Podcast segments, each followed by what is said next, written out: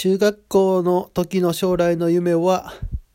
テノール歌手でした。はいまさまさの聖なる一歩ラジオ始めます。えー、聖なる一歩はちょっと前にアップデートされましてまあベースは新しいこととか初めてやることを知らない人に会うとか少し不安や恐怖を抱えながらも一歩踏み出していく行為のことを言っています。がですね、最近アップデートされたのは、その一歩にあなたの内なるこう心の動機みたいなのはありますかっていうことを問うてほしいなっていうことです。まあ、喋っていきましょう。えー、っと、今日気づいた聖なる一歩は、えー、またコルクラボの話をしますけれども、みおちゃんっていてね、なんか日々の疲れを発散したいんだっていうことでカラオケに行きたいみたいなことを書いてたんですね、えー、クローズドの掲示板でね。で僕が、まあ、将来の夢がテノール歌手やったからあの僕もカラオケ行きたいは中学校の時の将来の夢はテノール歌手でしたみたいなことを言ったわけです。そしたら、まあ、カラオケ行こうよみたいになって日程調整の話になってで日程の調整をしてたらちょうどねえっとこの前ちょっと喋ったコルクラボ合宿の打ち上げの日とこう同じ日にやったらいいんじゃないみたいな打ち上げの二次会的なあ扱いでガッチャンコしてみたらみたいな話が出てでそうしよっかみたいになったの。でまあそのコルクラボ合宿の打ち上げをする人たちにとって二次会がカラオケになるっていうことが喜ばしいことなのかそうじゃないのかは知らないけれどもまあいいんじゃないっていうことであのやりたいって思った人がそのイベントにねいろんなこう何て言うの？イベントにいろんなイベントコンテンツをガッチャンコしていくって面白いじゃんと思ってやってみたらっていうふうに思言ったんですな。そしたらそしたらそうしてみるってこのみおちゃんが言っててでそこからがなんかね良かったのね。なんか彼女は合宿の打ち上げと打ち上げっていうのはその合宿に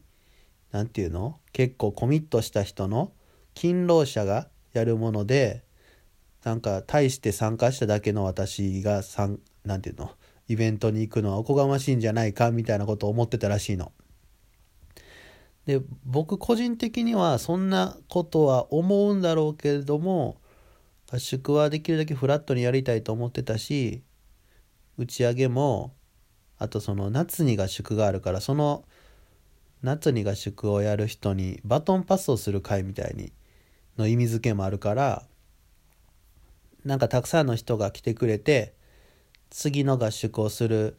合宿リーダーがね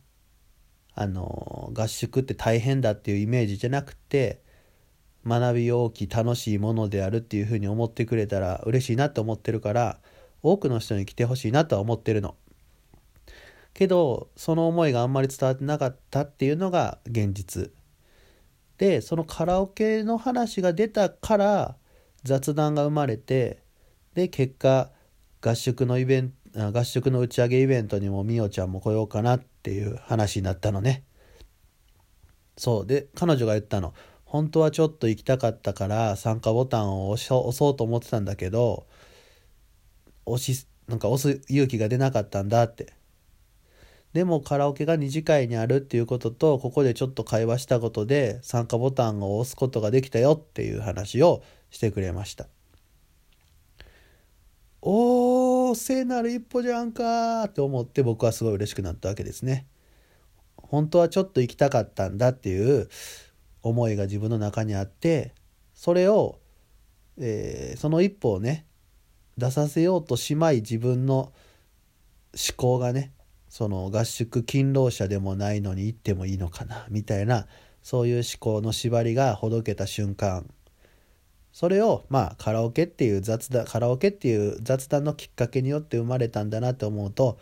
嬉しくなって歌い出したくなるそんな夜中の2時30分ぐらいを迎えています。ラララーっていう、そんな感じですね。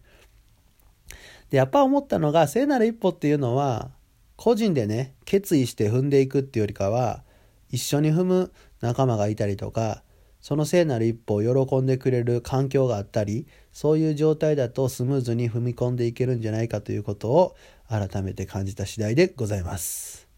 いいエピソードでしたね、あれは。今日一番嬉しかったかもしれないです。そういう意味で、ハッピーです。ハッピーまさまさ、スインギングタイムでございますわ。ちょっともうよくわかんなくなるので、この辺にしたいと思います。じゃあまた明日からも聖なる一歩を踏み出そう